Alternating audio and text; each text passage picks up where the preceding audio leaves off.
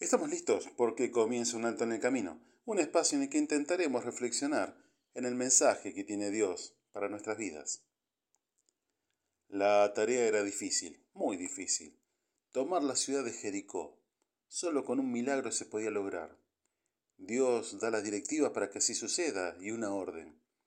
No se queden con ninguna cosa que esté destinada a ser destruida pues de lo contrario ustedes mismos serán destruidos por completo y traerán desgracia al campamento de Israel. Josué capítulo 6 versículo 18. Normalmente los despojos de la guerra eran para los hombres que ganaban las batallas. Esta vez todo el oro y la plata, bronce y hierro debían ser consagrados al Creador. El resto destruido. En definitiva, la batalla se ganaría solo por la intervención de Dios. Y así sucedió. La ciudad fue tomada, Luego, ya victoriosos, había que tomar una pequeña ciudad, la ciudad de Ai. Con solo unos pocos hombres bastaría para tomarla. Sin embargo, la derrota fue vergonzosa. Pero ¿cuál fue la causa de la derrota? Si pudieron destruir Jericó, que era muy grande y con grandes murallas que la defendían, y Ai, muy pequeña, muy pocos hombres para defenderla. Al igual que hoy, pregunta que nos hacemos cada día. ¿Quién más, quién menos, teniendo todo para ganar, por qué la derrota? La respuesta se la da a Dios, a Josué. Israel ha pecado y ha roto mi pacto, dice la palabra de Dios. Robaron de lo que les ordené que apartaran para mí, y no solo robaron, sino que además mintieron y escondieron los objetos robados entre sus pertenencias. Libro de Josué capítulo 7 versículo 11. El ladrón fue descubierto. Su nombre era Acán. Él se había quedado con un manto babilónico, doscientas monedas de plata y medio kilo de oro. Su pecado, su codicia, su desobediencia, llevó a la derrota de todo un ejército, a la vergüenza de toda una nación. Cualquier parecido con la realidad no es pura coincidencia.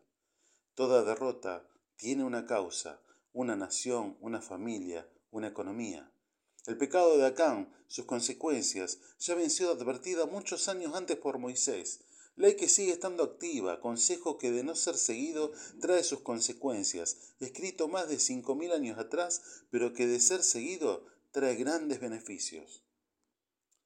Porque Jehová tu Dios anda en medio de tu campamento, para librarte y para entregar a tus enemigos delante de ti. Por tanto, tu campamento ha de ser santo, para que Él no vea en ti cosa inmunda y se vuelva en pos de ti. Deuteronomio capítulo 23, versículo 14. Dios habla a una nación como a todas las familias. La santidad para el Creador es cosa seria y hace un llamado para estos tiempos, tiempo en que las derrotas son habituales, familias divididas, economías destruidas, depresión, pánico, y usted sabe mejor que yo la realidad que vivimos. La mejor defensa del hogar, la mejor protección que podamos tener, la mejor arma para ganar batallas, la santidad. Acán permitió el pecado en su casa y fue destruido y llevó la vergüenza a su pueblo.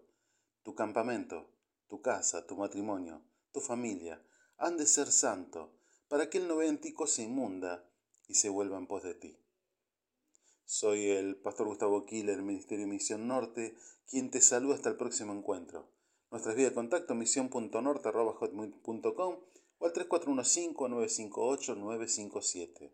Dios te bendice en esta jornada.